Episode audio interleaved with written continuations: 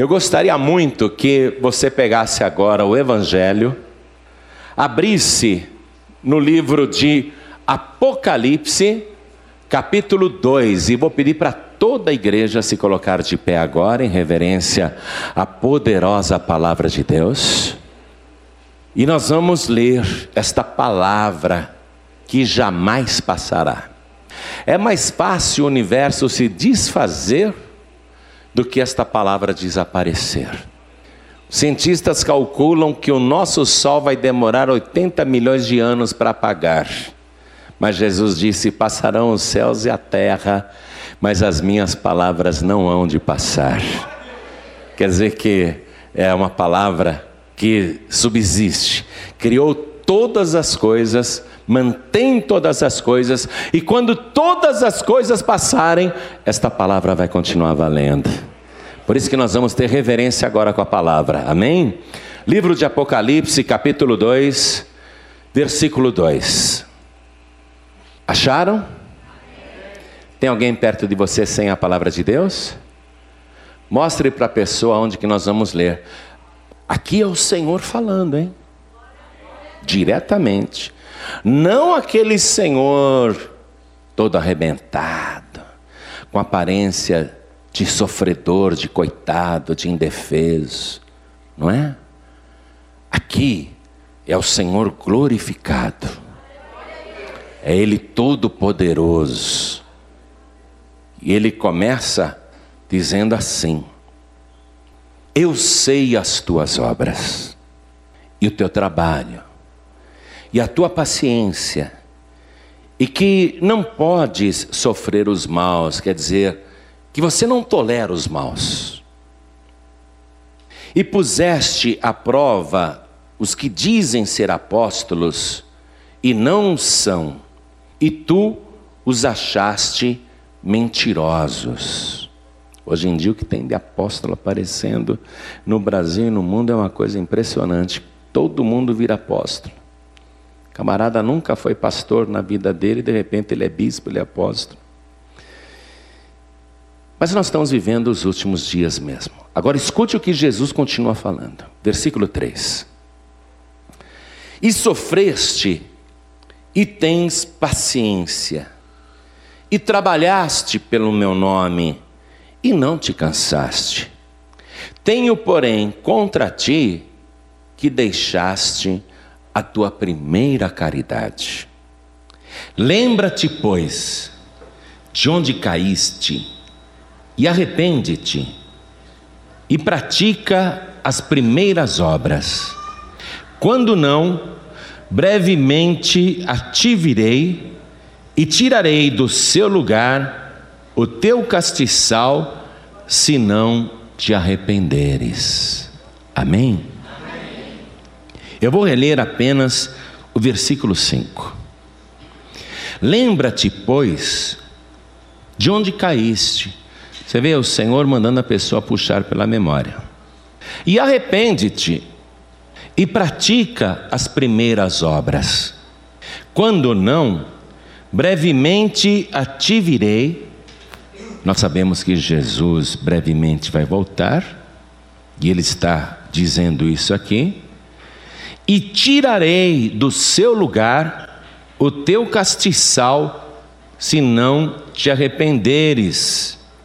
Quando ele fala aqui, eu vou tirar do seu lugar o teu castiçal, pastor João Ribe, que castiçal é esse? A revelação está aqui no versículo 20, ó. Os sete castiçais que viste são as sete igrejas. Então, eu vou tirar o teu castiçal Quer dizer, eu vou tirar a igreja. Mas em que sentido? No sentido de que cada um de nós somos a igreja de Deus, em particular. Primeira carta de Paulo aos Coríntios, capítulo 3, versículo 16, está escrito isso, não é? Não sabeis vós que sois o templo de Deus e que o Espírito de Deus, o Espírito Santo de Deus habita em vós? Então, essa palavra aqui é com cada um de nós, porque cada um de nós é a igreja. Nós somos a igreja verdadeira, a igreja que anda, a igreja portátil, o tabernáculo de Deus, o lugar onde Deus quer habitar. Então é isso que ele está falando. E repare uma coisa: você percebeu que ele veio elogiando, elogiando, elogiando? Ele está falando com uma pessoa que não é ímpia e que não tolera os ímpios também.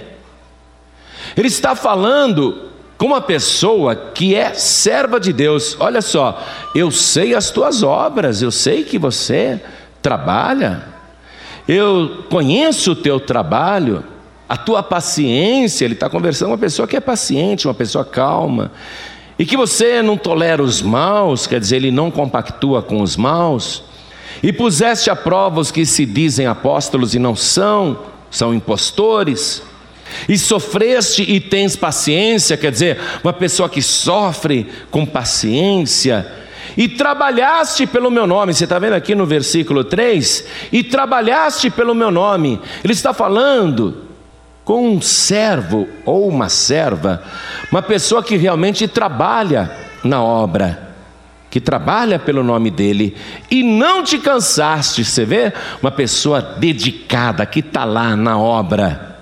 Tenho, porém, contra ti que deixaste a tua primeira caridade. E aí ele manda a pessoa se lembrar do que é. Ele não está conversando com um ímpio, você está entendendo isso? Nem com uma pessoa má. Ele está falando com uma pessoa dedicada, uma pessoa muito boa. Mas essa pessoa tem uma falha, e ele quer que essa pessoa reconheça essa falha, que ela veja onde caiu onde ela caiu e que ela se arrependa, porque senão ele vai tirar o castiçal do seu lugar, quer dizer, o corpo da pessoa vai deixar de ser a igreja do Deus vivo, o templo do Deus vivo. Está compreendendo isso? Então agora eu vou reler o versículo 5. E cada pessoa que está comigo aqui, na sede da Paz e Vida do Paraná, na cidade de Curitiba, repete em seguida. Vamos lá. Lembra-te. Lembra olha, bem alto para o Brasil inteiro ouvir. Amém? Que tem muita gente no Brasil precisando se lembrar também. Então vamos lá. Lembra-te. Lembra-te. Oh, beleza, agora gostei, hein? Lembra-te. Lembra-te. Pois, pois, de onde caíste? De onde caíste. E arrepende-te. Arrepende. E pratica, e pratica. As primeiras obras. As primeiras obras as primeiras obras. Quando não, brevemente a ti virei e tirarei do seu lugar o teu castiçal, se não te arrependeres. Amém? Quantos creem que o Senhor Jesus glorificado disse estas palavras? Quem crê? Você crê? Quantos creem que Jesus Cristo não falou só com as pessoas daquela época, mas que ele fala hoje com cada um de nós? Quem acredita? Essa palavra eterna que jamais passará, você crê? Então desocupe as tuas mãos e vamos dar a melhor salva de palmas que o Paraná já deu para a palavra de Deus. Mas tem que ser a melhor, igreja. Isso. Vamos melhorar essas palmas. Abra tua boca e diga: Glória ao teu nome, Senhor. De novo, vai. Glória ao teu nome. Glória, glória, glória ao teu nome. Continua por tua conta. Você que está nos ouvindo pela rádio, acompanhando pela internet, pela TV ou por um DVD, junte-se a nós aqui no Paraná e glorifique a Deus conosco. Diga glória, glória, glória ao teu nome, Senhor. Isso, continua aplaudindo, continua glorificando. Oh, Pai querido, olha que coisa linda. Abre o céu para receber este louvor e sobre cada vida que te glorifica. Derrama a tua bênção, a tua graça, a tua virtude, o teu poder. Pai bendito, a tua palavra vai ser pregada agora. Ninguém veio aqui para escutar um homem falar, todos querem ouvir a tua palavra. Então tome a boca do pregador, tome os lábios do mensageiro, envia a tua palavra com poder e autoridade, e que a tua palavra vá e produza o resultado para o qual está sendo mandada. Em nome do Senhor Jesus, diga amém, Jesus. Poder se assentar, por favor. Bom, então, nós já tivemos alguns esclarecimentos. E o ponto que o Senhor quer nos fazer lembrar é a prática das primeiras obras. Atenção, igreja.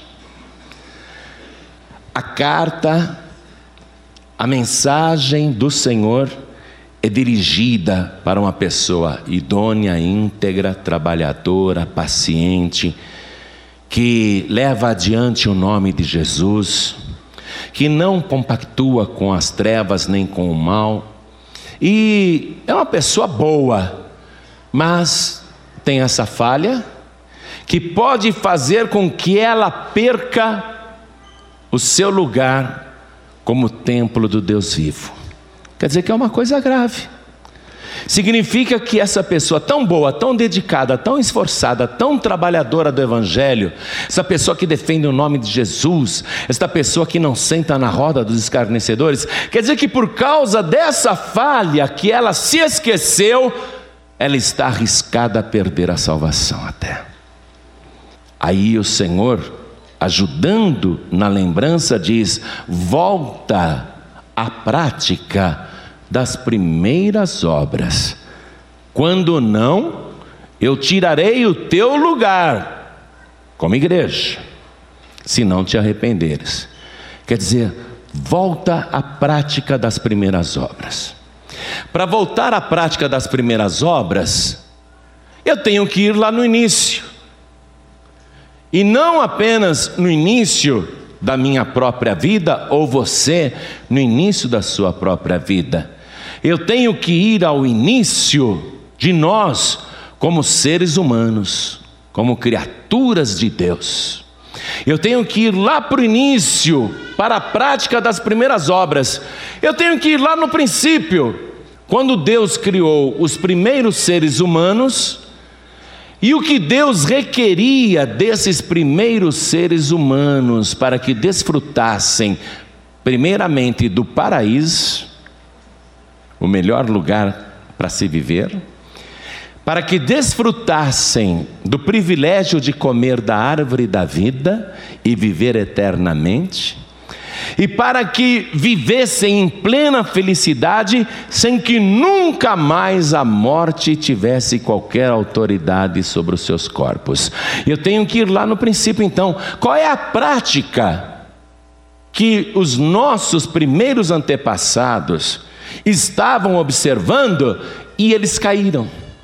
Porque aqui em Apocalipse ele está falando, lembra-te de onde caíste. Ele está falando do que?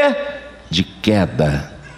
Então eu tenho que ir lá no princípio e eu preciso ver Adão e Eva não como um antepassado simplesmente longínquo, como meu primeiro pai, mas eu tenho que me ver em Adão, e você, mulher, tem que se ver em Eva, e cada um de nós tem que se ver dentro daquele primeiro casal, porque é deles que nós viemos, de Adão e Eva, que nós procedemos e por isso estamos aqui, e os nossos primeiros pais caíram, mas eles caíram e nós também estamos na queda. Então o Senhor manda lembrar a cada um para que faça uma reflexão e veja onde caiu e volta à prática das primeiras obras. Então nós vamos lá no princípio. Vamos lá no livro de Gênesis, capítulo 1. Eu vou ler do versículo 27 em diante. Me acompanhe, por favor. E criou Deus o homem à sua imagem. A imagem de Deus o criou, macho e fêmea os criou. Quer dizer que tanto o homem quanto a mulher são criados à imagem e semelhança de Deus.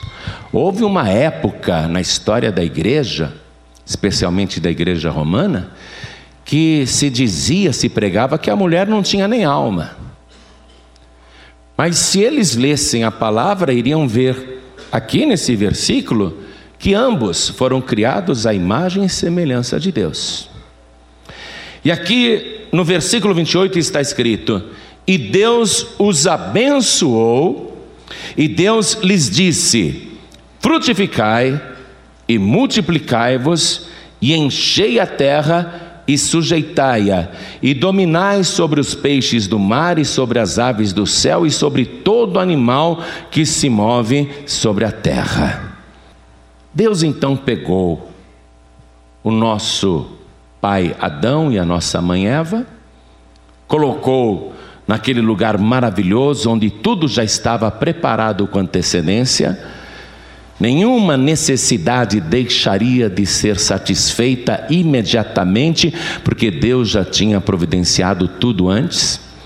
E Deus apenas requereu, como primeira obra, como prática da primeira obra, apenas um mandamento. Apenas um mandamento. Desta árvore aqui não comerás. Eles tinham apenas que praticar o que? A obediência.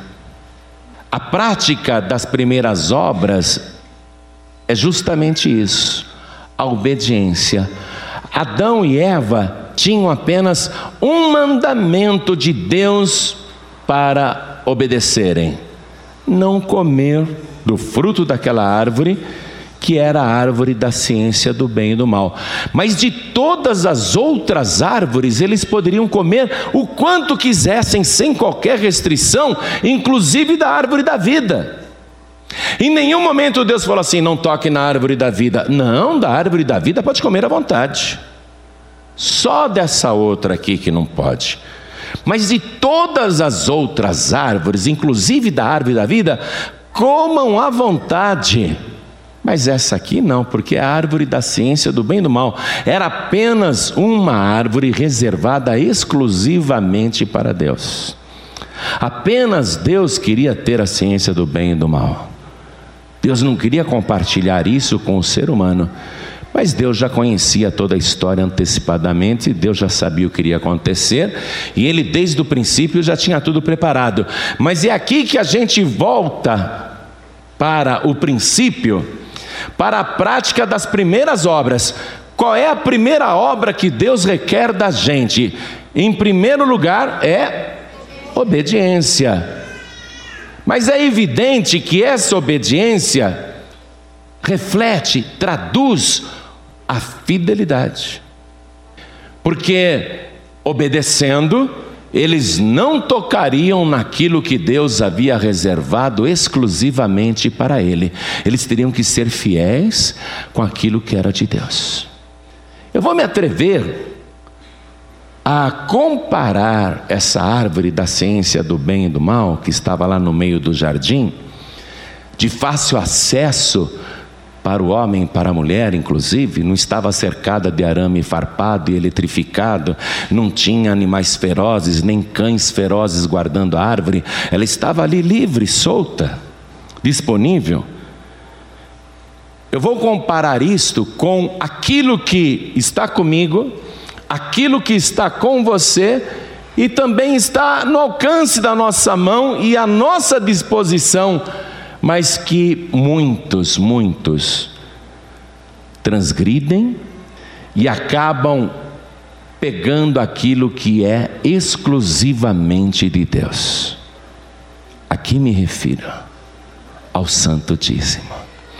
Quando a gente, amados, tem o recebimento de qualquer coisa, a palavra diz que a décima parte, a primícia, é do Senhor, é dele. Alguém pode dizer, não concordo, não aceito, mas não importa. Não importa o que a pessoa pense ou ache, aquilo pertence a Deus. Está ao alcance da nossa mão e à disposição. A pessoa tem a opção de pegar o dízimo e gastar. Tem ou não tem? Claro que tem. Se a pessoa colocar a mão no dinheiro do dízimo e gastar em proveito particular, imediatamente ela vai acionar uma série de consequências, mas são consequências que virão lentamente, assim como Deus tinha dito para Adão e Eva: no dia em que vocês comerem do fruto desta árvore, certamente morrerão. A morte não foi instantânea, mas gradativa. Foram morrendo lentamente até que morreram de velhice. Mas se eles tivessem sido fiéis, a morte não teria entrado. Todas as desgraças que foram acontecendo depois com eles foi por causa daquela transgressão. E a mesma coisa é quando a gente avança no que é de Deus e não pratica a primeira obra que é a obediência. E essa obediência se traduz em fidelidade. Isso é de Deus, eu não posso mexer. Aí a pessoa vai e mexe, ela não está obedecendo e, consequentemente, não está sendo fiel. Aí vem aquelas consequências, não são instantâneas elas vão surgindo no dia a dia, lentamente, como aconteceu com Adão e Eva. Primeiramente, perde o melhor lugar que está morando vai fazer um trabalho com muito suor e muito sacrifício. Brigas familiares, no caso de Adão e Eva, um irmão matou o outro, a família se desfez, a dor e a tristeza entrou naquela pequena família, e assim foi. E acontece igualmente nos dias de hoje. Então, vamos analisar essa questão, porque lá em Apocalipse, o Senhor glorificado, ele chega e elogia: você é paciente, você é trabalhador, você leva adiante o meu nome, você não tolera os homens maus, você foge do mal. Você é uma pessoa que tem trabalhado e não tem se cansado, mas eu tenho contra ti uma coisa: que você precisa se lembrar das primeiras obras que deixou de fazer. Porque se você não se arrepender disso, eu vou tirar o seu lugar como igreja. Se eu perco o meu lugar como igreja, eu perco essa minha natureza aqui que Ele me concedeu, essa nova natureza de eu ser o templo do Espírito Santo. Ou seja, o que, que eu vou ser agora? Se eu não sou mais a igreja de Deus, o que, que eu vou ser? Eu vou ser qualquer coisa. Se eu perder a presença de Deus, a Shekinah de Deus na minha vida, então eu vou ser qualquer coisa menos o templo do Deus vivo, a casa do Espírito Santo. Eu posso ser qualquer coisa menos o templo do Deus vivo, como aconteceu com Adão e Eva, que perderam essa comunhão com Deus. E se eu perco essa comunhão com Deus, evidentemente eu vou perder todas as coisas, inclusive a minha salvação. Olha as consequências aí. Agora, vamos entrar na bênção de Deus, porque o Senhor lá em Apocalipse está dizendo: se arrepende, se arrepende, porque eu vou te abençoar. Você quer ver só uma coisa? Lá em Apocalipse mesmo, no capítulo 2, que a gente está lendo essa carta, essa que é a primeira carta, a carta de Éfeso, né? Logo na primeira carta ele fala disso, desse assunto.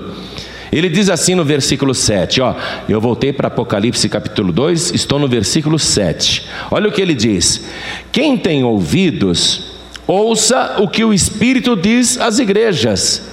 Ao que vencer, dar-lhe-ei a comer da árvore da vida que está no meio do paraíso de Deus. Quer dizer que o Senhor, que lá no princípio tirou Adão e Eva do paraíso e colocou querubins à porta para que eles não entrassem mais em uma espada flamejante que ficava rodeando a árvore da vida. Quer dizer que Deus que tomou essas providências lá atrás, no princípio, Ele diz agora que se a pessoa for obediente e fiel, e se a pessoa conseguir vencer isso, Ele diz que a árvore da vida, não foi proibida para o ser humano. Ele diz: ao que vencer, eu lhe permitirei, eu lhe darei o direito de comer da árvore da vida. Quer dizer que é a pessoa que é fiel. Em outras palavras, Deus em nenhum momento cancelou o que ele fez no princípio. Tudo que ele planejou no princípio para os nossos primeiros antepassados, ele continua mantendo como projeto para cada um de nós aqui. Deus, ele não disse cancela, cancela, a humanidade não tem jeito. Pelo contrário, ele guardou o paraíso, ele guardou a árvore da vida que está no meio do paraíso de Deus, e isso é para aqueles que praticam a primeira obra. Qual é a primeira obra, igreja? Obediência. É só isso que ele requer. Quando a nossa vida não é abençoada, quando a gente não consegue prosperar, quando as coisas não dão certas, quando tudo parece amarrado, difícil, é porque a pessoa tem que parar e fazer uma reflexão: aonde foi que eu caí? É isso que ele quer que a pessoa se lembre. Aonde você caiu?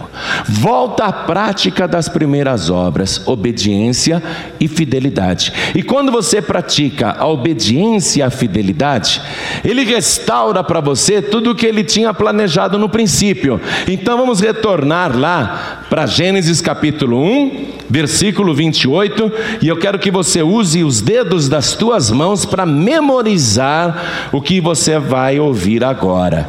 Olha só. Gênesis 1, 28. E Deus os abençoou, e Deus lhes disse: frutificai, multiplicai, enchei, quer dizer, transbordai, sujeitai e dominai. Olha aqui, ó. Acompanhou? Nos cinco dedos das mãos. Vamos lá? Você tem uma canetinha aí? Escreve aqui no seu dedinho, ó. Põe uma letra F aí no dedinho. Então desenha uma mão aí. Na, sabe desenhar uma mão rapidinho aí? Desenha uma mão. Pode ser parecida com a mão do Mickey Mouse, não tem problema. Aquela mãozinha. Só que o Mickey Mouse tem quatro dedos só, né? Você já percebeu, né? Tem que desenhar cinco dedos aí, tá? Cinco dedos. No dedinho, põe a letra F. F do quê? Frutificai. Pode pôr lá, a moça está pondo. Viu? Está escrevendo lá no dedinho. Escreve aí no dedinho a letra F. Para lembrar do quê?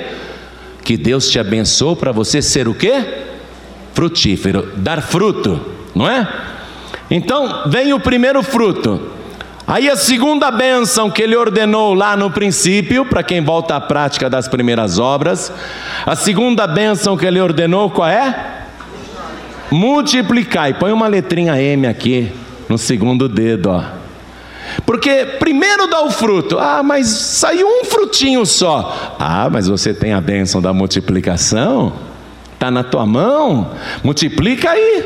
Fala, eu tenho a bênção da multiplicação. Amém? E depois, ele disse enchei, não é? Vamos substituir por transbordai, porque essa é a ordem, ó. Frutifica, pode ser pouco, pode ser pouco, mas você tem a capacidade de multiplicar aquele pouco e multiplicar até o quê? Até encher, até transbordar. Então põe uma letra T aqui, ó, nesse o dedo do meio da mão, né? Esse é o dedo do meio da mão, ó. Põe aqui uma letra T de transbordar. Né?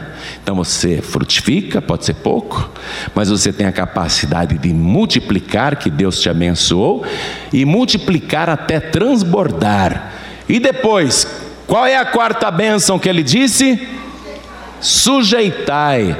Olha só, é sujeitai. Quer dizer, as coisas estão sujeitas a você. Não você sujeito às coisas. A pessoa quando diz, eu quero parar de fumar e não consigo, ela não está com a benção de Deus. Porque se ela tem a benção de Deus, ela consegue sujeitar o vício. Ela consegue colocar o vício debaixo dela e não ela debaixo do vício. Então coloca aqui nesse dedo indicador o S, o S de sujeitai, tá? E a quinta benção, hã? Põe uma letra D aqui, ó, é o poder de dominar. É o D de dominar. Poder de dominar. Deus nos criou a imagem e semelhança dele. Deus também tem cinco dedos nas mãos, sabia disso? Deus não tem seis dedos, nem sete dedos, ele tem cinco dedos. Ele te criou a imagem e semelhança dele. A mão que Jesus Cristo colocou ali na cruz é uma mão com cinco dedos, assim, ó, igual a sua. Tá?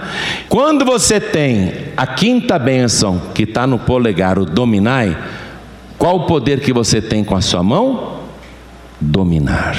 Amém? Então, levante a tua mão direita assim ao céu. Esse é o princípio que Deus planejou para você. Amém? Primeira bênção no dedinho aí, frutificai. Segunda bênção que está sobre você, na tua mão, multiplicai. A terceira bênção que está na tua mão aí é transbordai.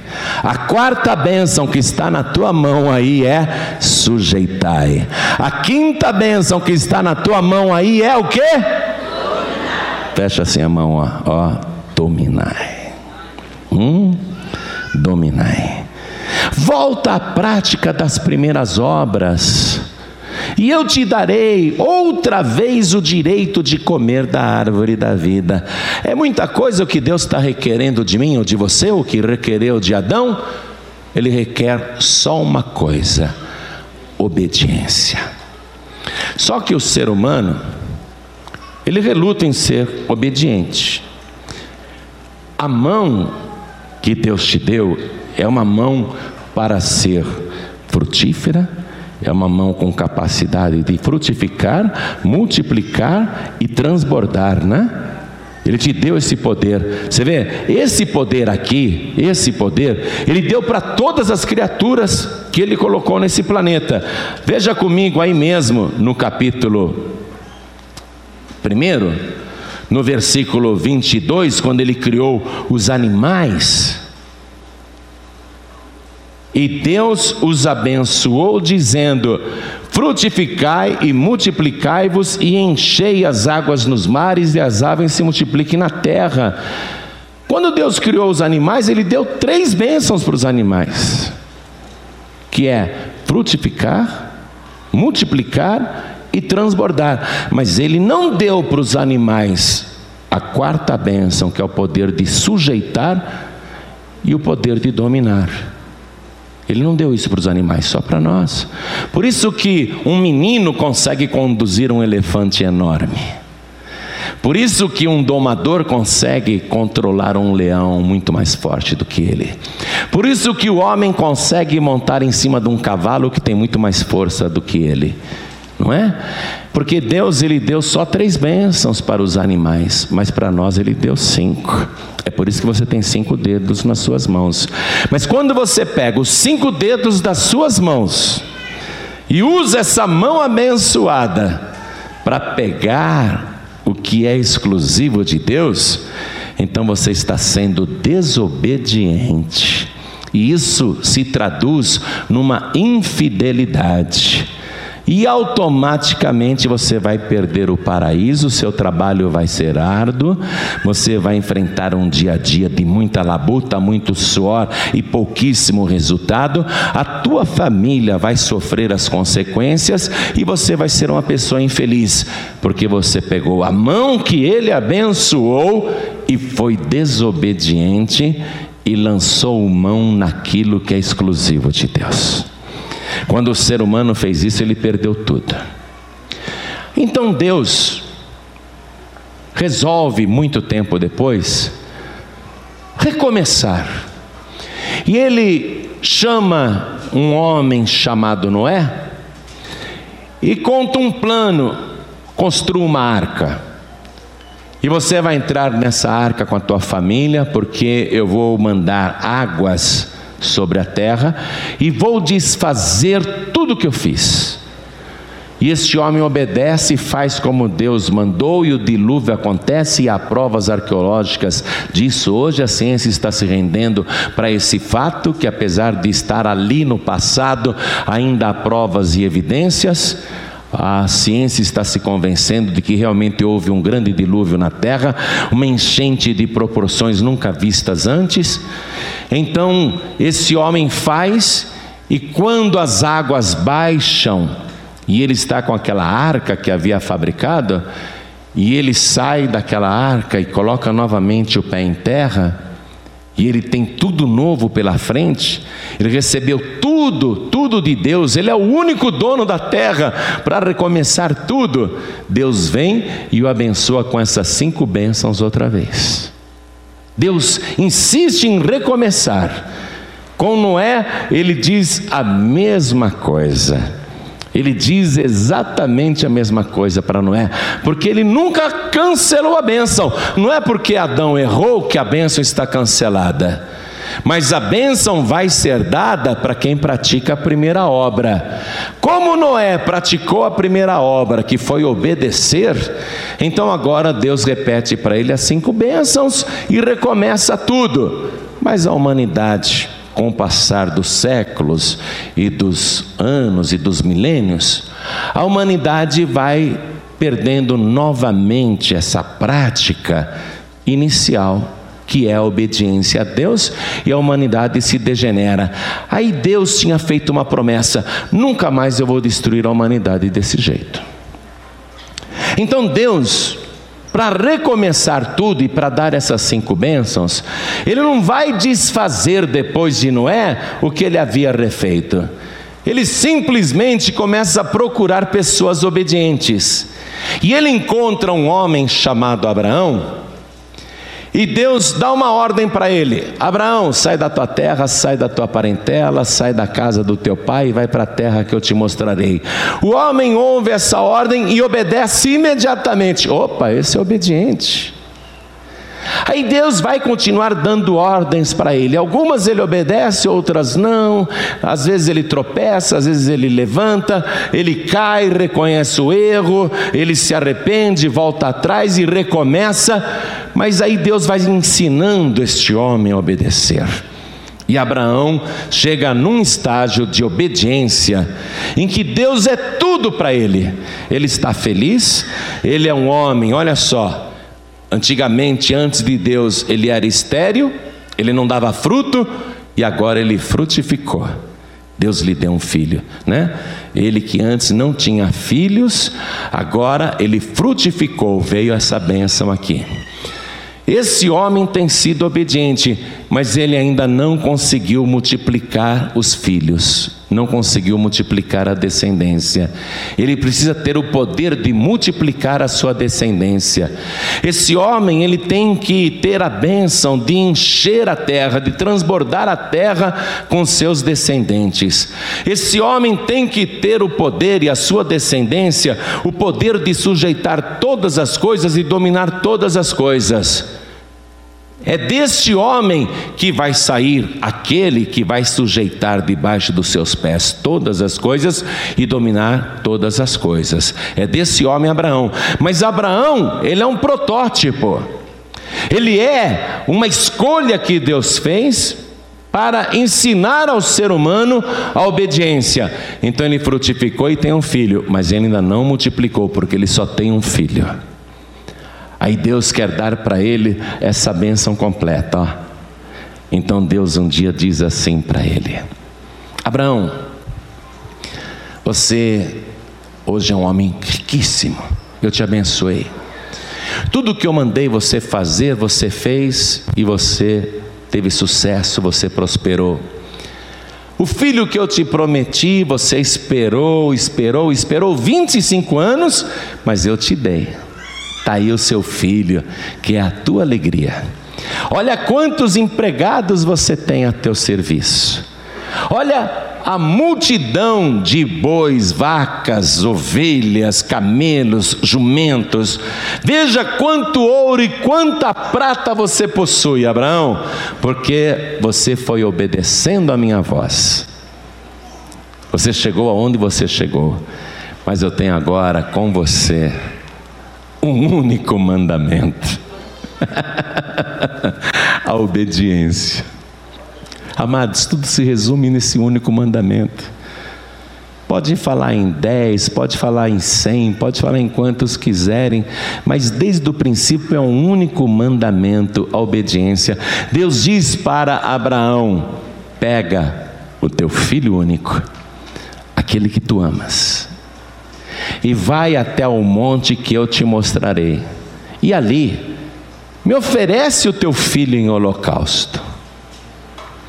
Veja, uma única ordem, um único mandamento para ser obedecido, e esse homem que tem tudo, esse homem que alcançou tudo na vida, mas o que ele mais ama é o seu único filho, Isaac. Esse homem, ele não titubeia, ele pega o lenho, coloca nas costas do filho, ele pega o cutelo, ele pega o fogo e ele diz: Meu filho, vamos subir essa montanha que eu vou apresentar um holocausto a Deus. E quando eles estão subindo a montanha, o filho olha para o pai e diz assim: Pai, se nós estamos indo lá para ofertar a Deus, eu estou aqui carregando o lenho nas costas. O Senhor está levando o cutelo e está levando fogo também, porque depois de fazer o holocausto, se colocava fogo no madeiro para consumação, para consumar o holocausto. O Senhor está levando fogo também, mas cadê o cordeiro? Cadê a vítima do sacrifício?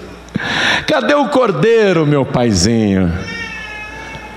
E Abraão responde para o filho: Meu filho, Deus proverá para si o cordeiro. Deus proverá.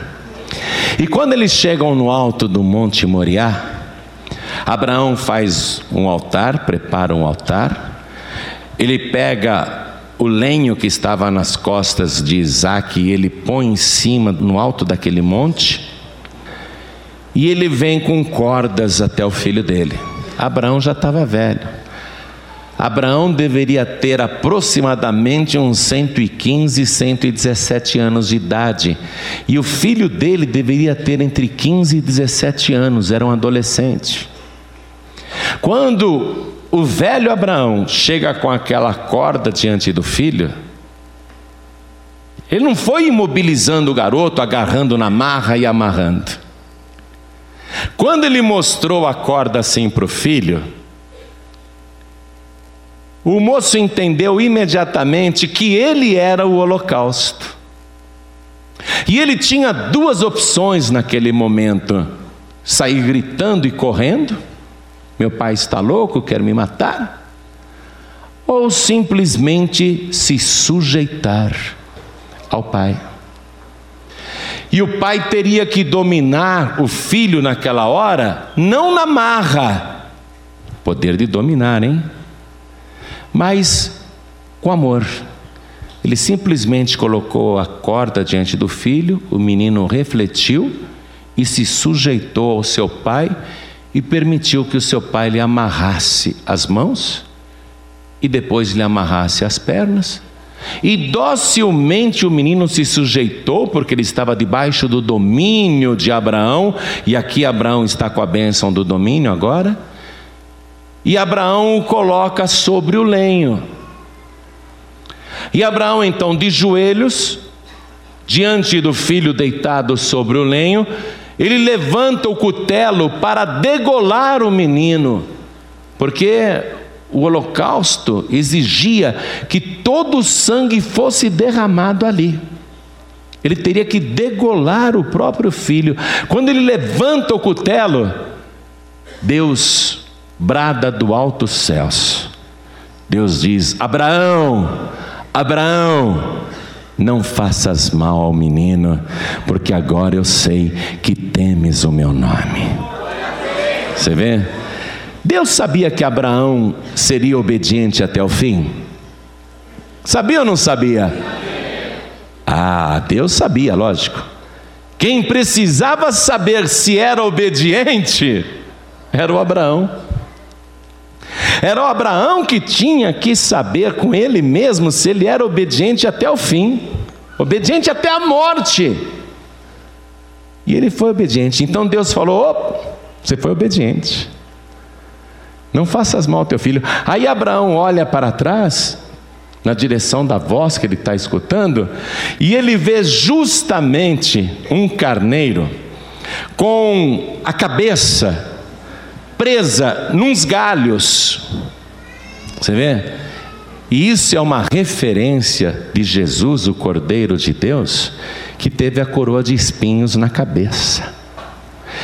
E Abraão pega então aquele cordeiro e oferece no lugar do seu filho Isaque. E depois que ele faz aquela oferta, que na verdade não foi Abraão que deu, é o próprio Deus que está dando. Abraão recebeu porque é obediente e foi obediente até o fim. Depois que Abraão fez essa oferta, que para ele não custou nada, na verdade, ele estava disposto a pagar o mais alto preço da sua vida, mas como ele foi obediente, Deus deu para ele sem que ele precisasse fazer aquele tremendo holocausto, não é?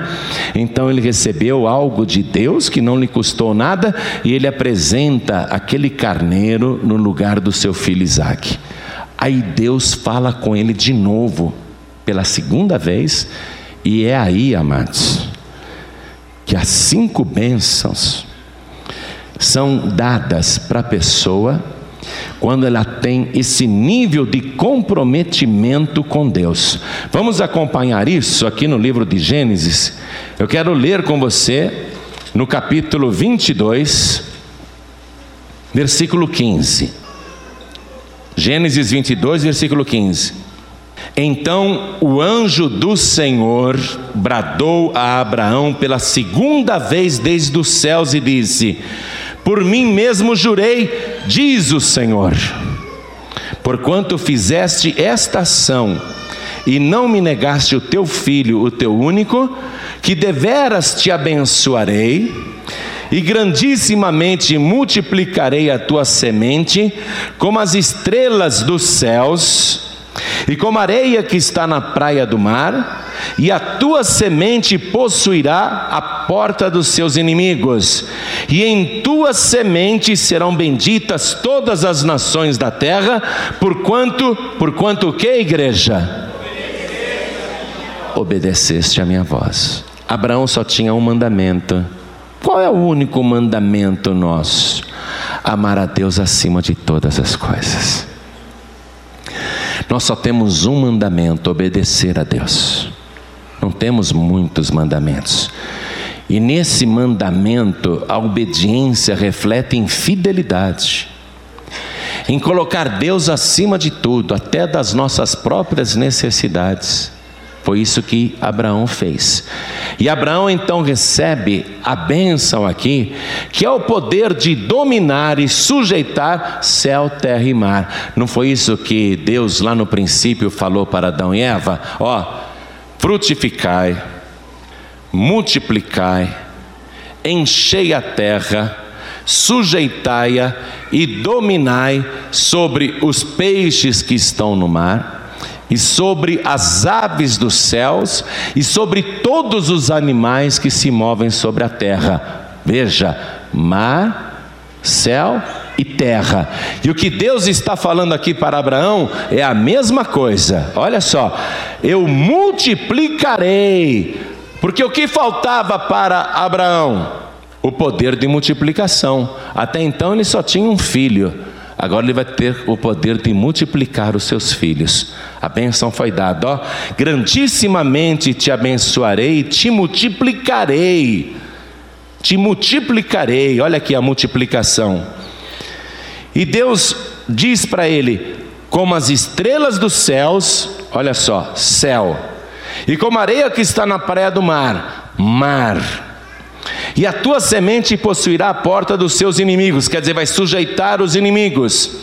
E em tua semente serão benditas todas as famílias da terra, quer dizer, dominar sobre toda a terra, sobre todas as nações da terra. Em tua semente serão benditas todas as nações da terra. Quer dizer, a tua semente vai dominar sobre toda a terra, sobre toda a terra. Quem é o único que domina sobre toda a terra? O descendente mais famoso de Abraão, a semente mais famosa de Abraão, que é Jesus Cristo. Então a bênção foi dada aqui. Por qual motivo, igreja, a bênção foi dada? porquanto obedeceste a minha voz. Por que, que Adão e Eva tinham tudo enquanto estavam obedecendo a voz do Senhor? Deixaram de obedecer, deixaram de ser fiéis, perderam tudo. Como é que Deus então resolveu fazer? Eu não vou exterminar a humanidade. Não vou mandar um outro dilúvio. Eu prometo, eu coloco até o meu arco no céu para prometer que nunca mais eu vou desfazer as coisas como eu desfiz. Mas agora eu vou procurar pessoas que querem se sujeitar a mim e me obedecer. Eu vou procurar pessoas em particular, e é isso que o Senhor Jesus, lá no livro de Apocalipse, ele falou na carta Olha, você é muito bom, você é muito legal, você leva o meu nome adiante, você não senta na roda dos escarnecedores, você não tolera os homens maus, você é uma pessoa incansável, você é muito bom. Mas veja bem, você se esqueceu de uma coisa: da prática das primeiras obras.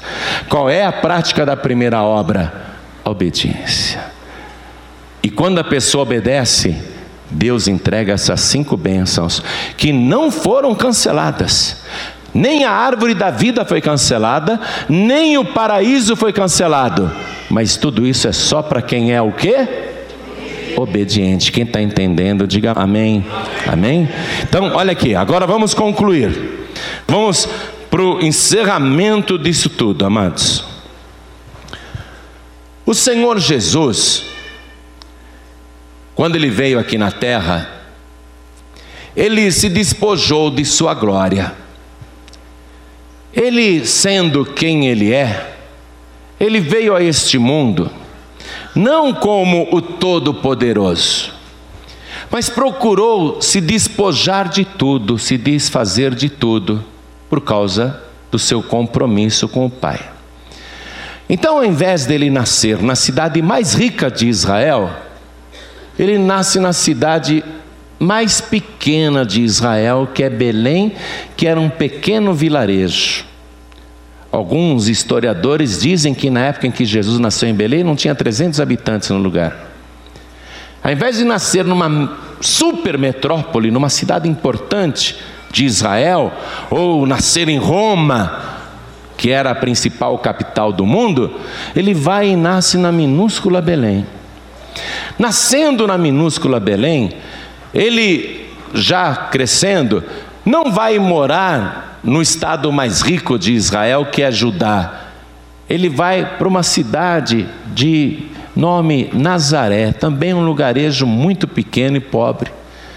E ele cresce ali em total anonimato, se despojou de toda a sua glória, abriu mão de tudo. Aos 30 anos de idade, ele vai começar a fazer a obra de Deus, a pregar a palavra. Mas ao invés de ele novamente ir para Jerusalém, começar a obra dele na cidade mais importante de Israel, ele vai para Cafarnaum, na pobríssima Galileia, um lugar onde as pessoas eram semi-analfabetas e a maior parte da população vivia da pesca, era gente muito pobre. Então ele vai se desfazendo de tudo, e ali ele começa a maior obra de todos os tempos. Ele começa daquilo que é mais insignificante, daquilo que aparentemente ninguém dá valor. Ele escolhe como alunos não os mais dotados entre os fariseus ou saduceus ou escribas, os mais cultos e inteligentes, ele pega os mais rudes e ignorantes pescadores do lugar. Dos doze discípulos de Jesus, onze eram galileus, só Judas Iscariotes era de Judá. A maior parte dos discípulos de Jesus que ele escolhe para trabalhar são pessoas extremamente simples e limitadas. Mas o que é que ele vai fazer com essas pessoas? Ele vai ensinar a ter as cinco bênçãos, que é o poder de frutificar, multiplicar, transbordar, sujeitar e dominar. Mas para que eles aprendam a ter tudo isso, eles vão ter que aprender uma única coisa: o que? Obedecer. E aí, o próprio Senhor Jesus, vivendo ele neste mundo, ele mostra que a obediência está em primeiro lugar. Em vários discursos e pregações, ele declara para as pessoas: Eu não faço a minha vontade, mas a vontade do Pai. E quando chegou ao final do seu ministério, naquela hora terrível de decidir se ele caminha para a cruz ou se ele foge, e ele decide caminhar para a cruz, como Isaac fez ali com Abraão. Abraão está obedecendo a Deus, mas Isaac se sujeitou a Abraão. Abraão tem o poder de dominar sobre ele. Quando Jesus vai para a cruz, o que, que ele faz? Ele está se sujeitando ao Pai, porque o Pai tem domínio sobre ele. Eu quero que você morra na cruz. E ele vai em obediência ao Pai até a morte. Por isso que tem lá na carta aos Filipenses, capítulo 2, a partir do versículo 5, um dos textos mais sublimes da palavra de Deus, que eu quero que você leia comigo. Eu já estou terminando a mensagem, não se desespera, não, tá?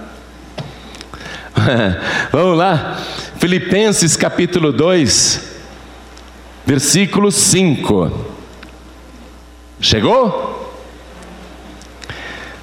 De sorte que haja em vós, e aqui está o segredo, que haja em vós o mesmo sentimento que houve também em Cristo Jesus, que, sendo em forma de Deus, não teve por usurpação ser igual a Deus, porque não foi essa a tentação que a serpente falou para Eva e para o Adão?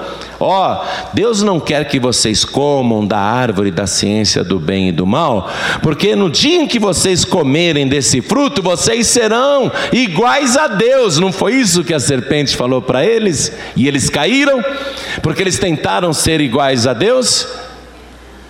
Não foi essa a queda? Desobedeceram?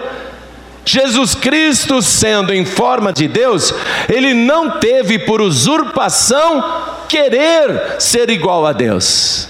Está compreendendo isso? Continuando aqui. Mas, versículo 7: aniquilou-se a si mesmo, tomando a forma de servo.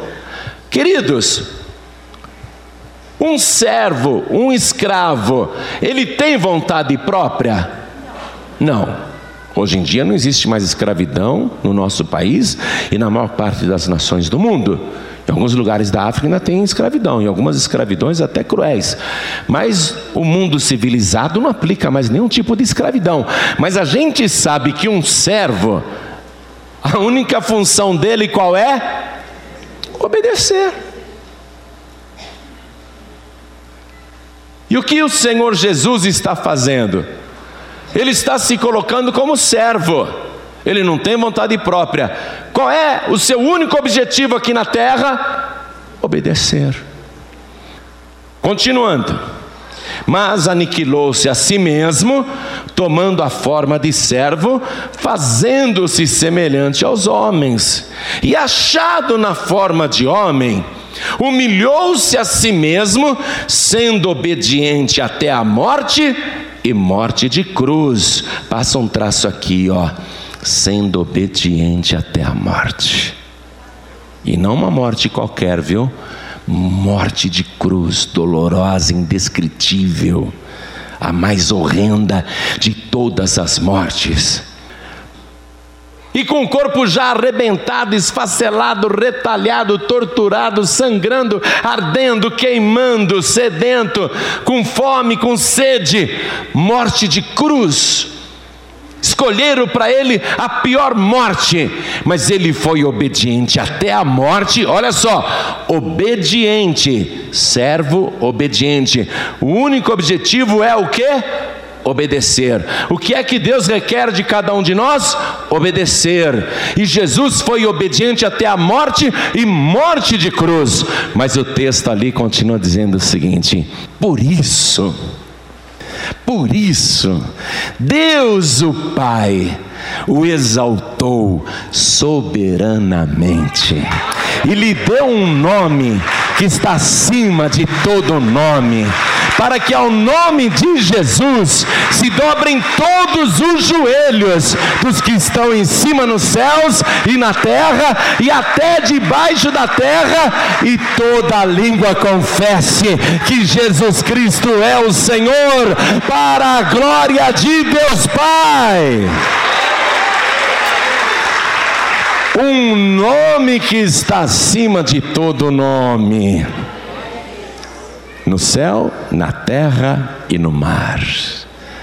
Sujeitou todas as coisas até a morte, dominou em todo o planeta, e um dia diante dele, todo joelho se dobrará, e toda língua confessará que Jesus Cristo é o Senhor, para a glória de Deus Pai. A bênção completa. É isso que Deus quer fazer com você, e é isso que Jesus veio ensinar para nós com seu exemplo de vida: obediência incondicional até a morte. E aí Deus exalta a pessoa. Para a gente concluir isto, para concluir a mensagem, um dia um homem foi arrebatado em espírito e levado até a glória, o mais alto lugar do universo. Viu coisas extraordinárias que nunca ninguém tinha visto.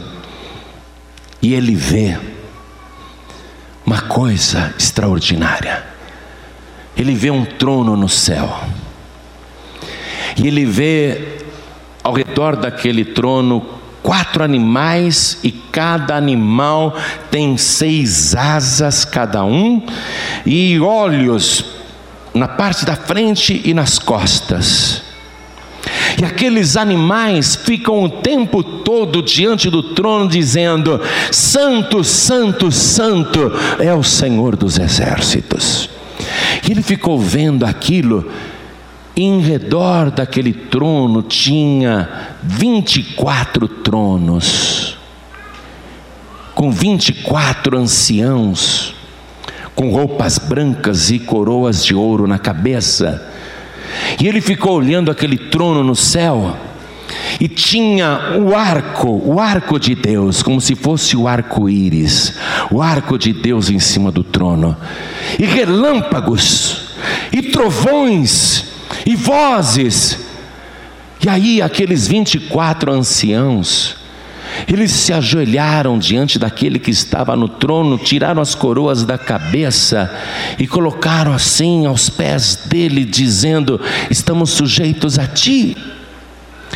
E aquele homem que estava tendo a visão viu na mão direita do que estava sentado no trono um livro escrito por dentro e por fora e cheio de selos. E aí passa um anjo muito forte, e ele vai clamando para o céu inteiro escutar: Quem é digno de pegar o livro que está na destra, isto é, na mão direita do que está sentado sobre o trono, e abrir os seus selos? E o céu fica em silêncio. E o anjo continua convocando: quem é digno de pegar o livro que está na mão direita daquele que está sentado sobre o trono e abrir os seus selos? E não aparece um candidato. Os anjos, arcanjos, querubins e serafins baixam suas cabeças, porque eles não são dignos e começam a procurar no céu. Quem é digno de pegar o livro que está na mão direita daquele que está sentado no trono? E eles procuram no paraíso entre os justos que lá estavam, nem Noé, nem Davi, nem Samuel, nem Daniel, nem Jeremias, nem Ezequias, nem todos os profetas do passado, todos eles abaixaram a cabeça. Não havia um justo no paraíso, não havia um justo sequer no paraíso. Maria já estava lá, Pedro já estava lá, mas todos baixaram a cabeça. E o anjo continuou bradando com grande voz: Quem é digno de pegar o livro que está na mão direita do que está sentado sobre o trono e abrir os seus sete selos? E procuraram em todo o céu e não havia ninguém. Então mandaram procurar na terra. Procurem na terra se há um morador nesse planeta ou em todo o universo que seja digno de pegar o livro que está na mão direita daquele que está sentado sobre o trono e abrir os seus selos. E em todo o planeta não se achou ninguém. Na terra não havia ninguém, no universo não havia ninguém. Então eles vão procurar até debaixo da terra e dentro dos mares se tem alguma criatura que pode pegar aquele livro. E eles não acham ninguém e o universo está em silêncio, o céu está em silêncio.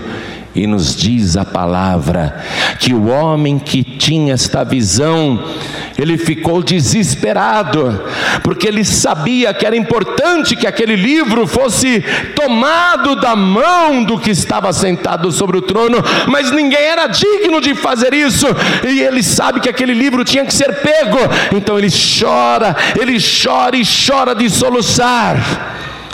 Mas um dos 24 anciãos, um homem que parecia tão antigo quanto o tempo, ele chega em João que chora, feito criança, soluçando, e ele abraça João.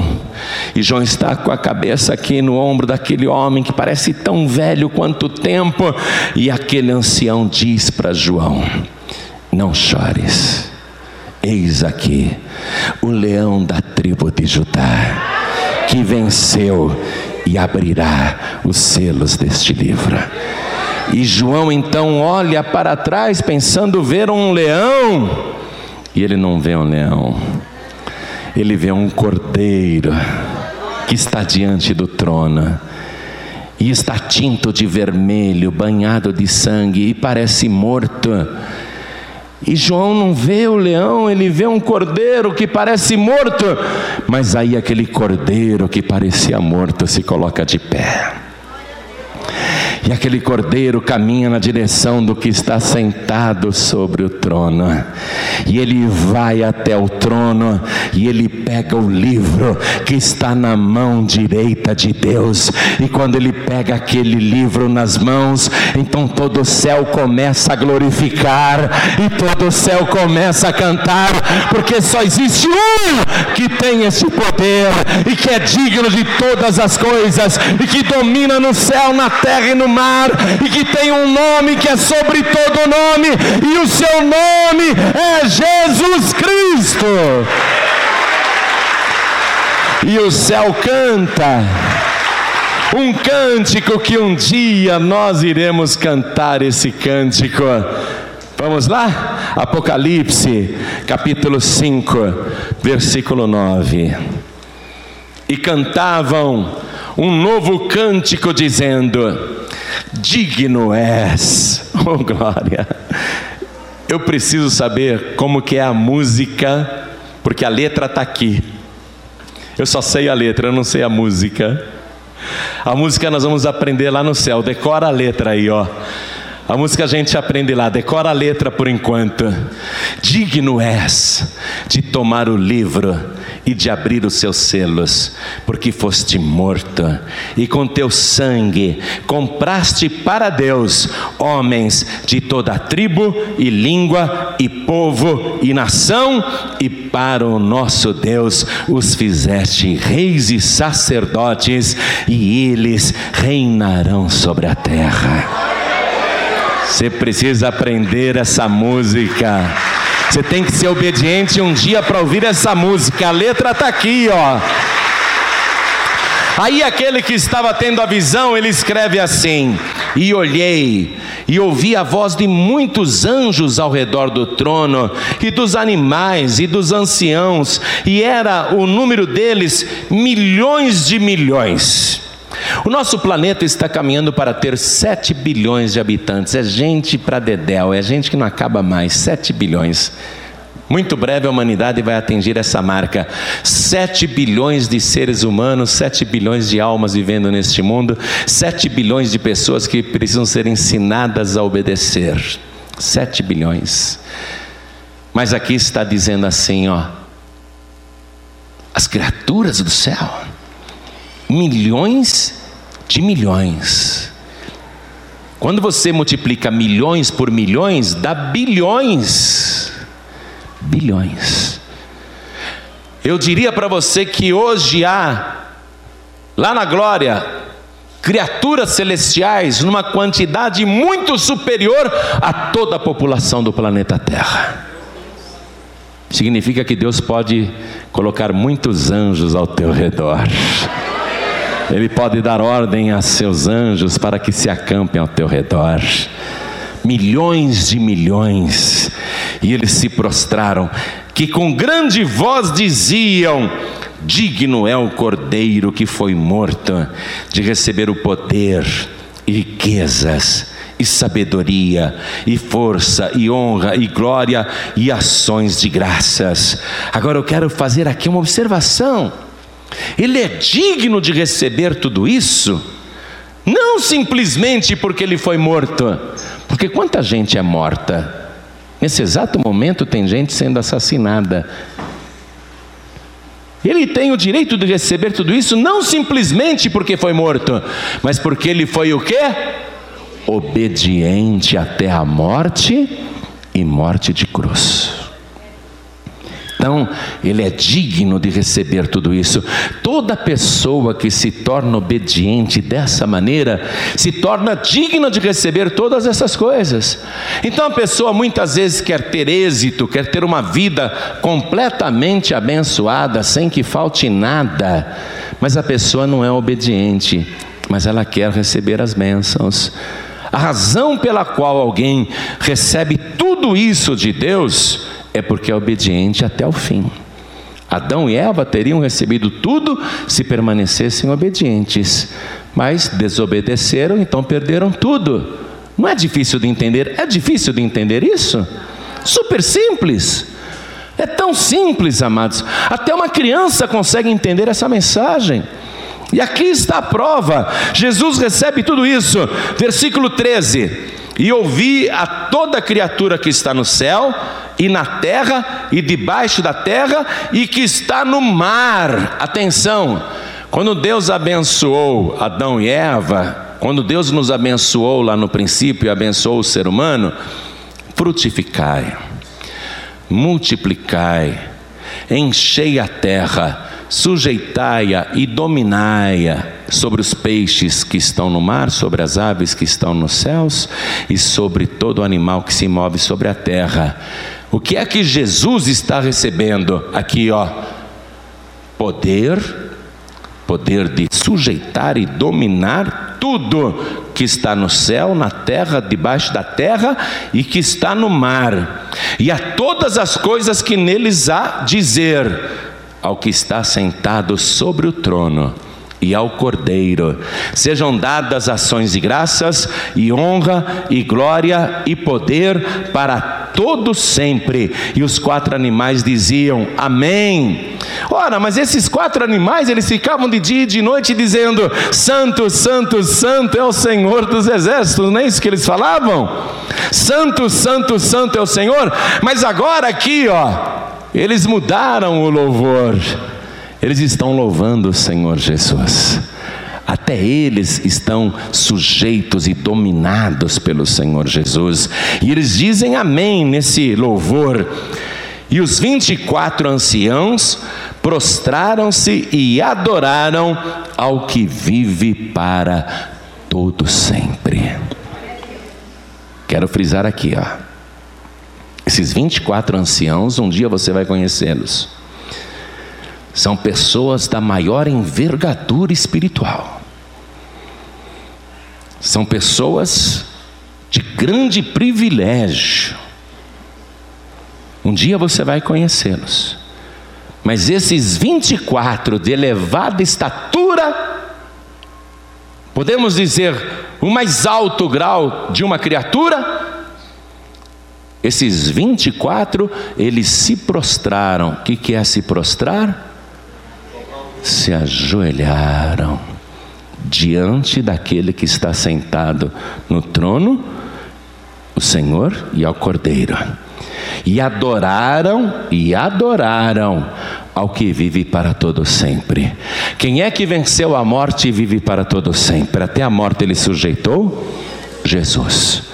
Se esses 24 anciãos, que são as criaturas mais poderosas, abaixo lá apenas dos quatro serafins, esses 24 anciãos que desfrutam de um status elevadíssimo, se eles dobraram os joelhos e adoraram ao Cordeiro, que é o Senhor Jesus, então não há pessoa na face da terra, por maior que seja a sua posição social, que não deva dobrar os joelhos para receber o Senhor Jesus como único, suficiente, exclusivo e eterno Salvador. Então toda a igreja se coloque de pé agora. Quantas pessoas, quantas pessoas que ouviram esta palavra, seja para você entregar a vida para Jesus, seja para você voltar para Jesus, seja para você se consertar com o Senhor. Quantas pessoas aqui hoje querem prostrar os seus joelhos diante daquele que vive para sempre? Quem quer, erga sua mão direita assim bem alto, todos que querem. Então, todos que ergueram as mãos, saiam dos seus lugares e e venham aqui para frente comigo e eu mesmo vou estar de joelhos te esperando, porque eu também estou sujeito àquele que é o meu grande dominador. Isso, vem para frente agora. Seja para entregar a vida para Jesus, seja para voltar para Jesus, seja para pedir perdão para Jesus, seja para se consertar com o Senhor, saia do teu lugar e venha aqui para frente e vamos aplaudir mais ao nome do Senhor Jesus, por cada vida que está voltando, por cada vida que está se entregando, por cada pessoa que está chegando. E enquanto você está vindo, eu quero falar com você que está assistindo na TV ou num aparelho de DVD.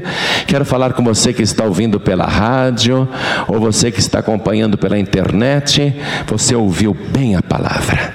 Muito breve ele virá a ti, e se você não se arrepender, você perderá o teu lugar. Você que está me ouvindo à distância, quer entregar a vida para Jesus, quer voltar para Jesus, ou quer se consertar com o Senhor Jesus, quer ser fiel a partir de hoje, então dobre o seu joelho aí ao lado do rádio, ao lado do seu computador, ao lado do seu televisor, porque nós vamos orar. Você que está dirigindo, quer entregar a vida para Jesus ou voltar para o Senhor, quer se consertar com Ele, não precisa parar o teu veículo veículo, diminua a velocidade e coloque a mão direita sobre o teu coração. Eu quero chamar aqui na frente você que não estava conseguindo dar o santo dízimo, atenção, vem aqui para frente também e dobra o seu joelho. Não fique no seu lugar. Se você está falhando nessa questão, vem aqui para frente também, dobra o seu joelho, porque a partir de hoje você vai ser fiel ao Senhor e não tenha vergonha não. Não tenha vergonha. Se você está em falta com isso, o Senhor diz: volta à prática das primeiras obras, arrepende-te e vem aqui para frente. Nós vamos fazer uma oração agora. Coloque a mão direita sobre o teu coração. Você que está à distância, coloque a mão direita sobre o teu coração também. E agora, com bastante fé, ore assim comigo: Meu Deus e meu Pai. Que coisa linda. Deus está ouvindo a tua voz agora, sabia disso? Deus está ouvindo você falar agora. Ore mesmo, fale com teu pai. Meu Deus e meu pai. Eu creio, eu tenho a certeza que o Senhor me ouve.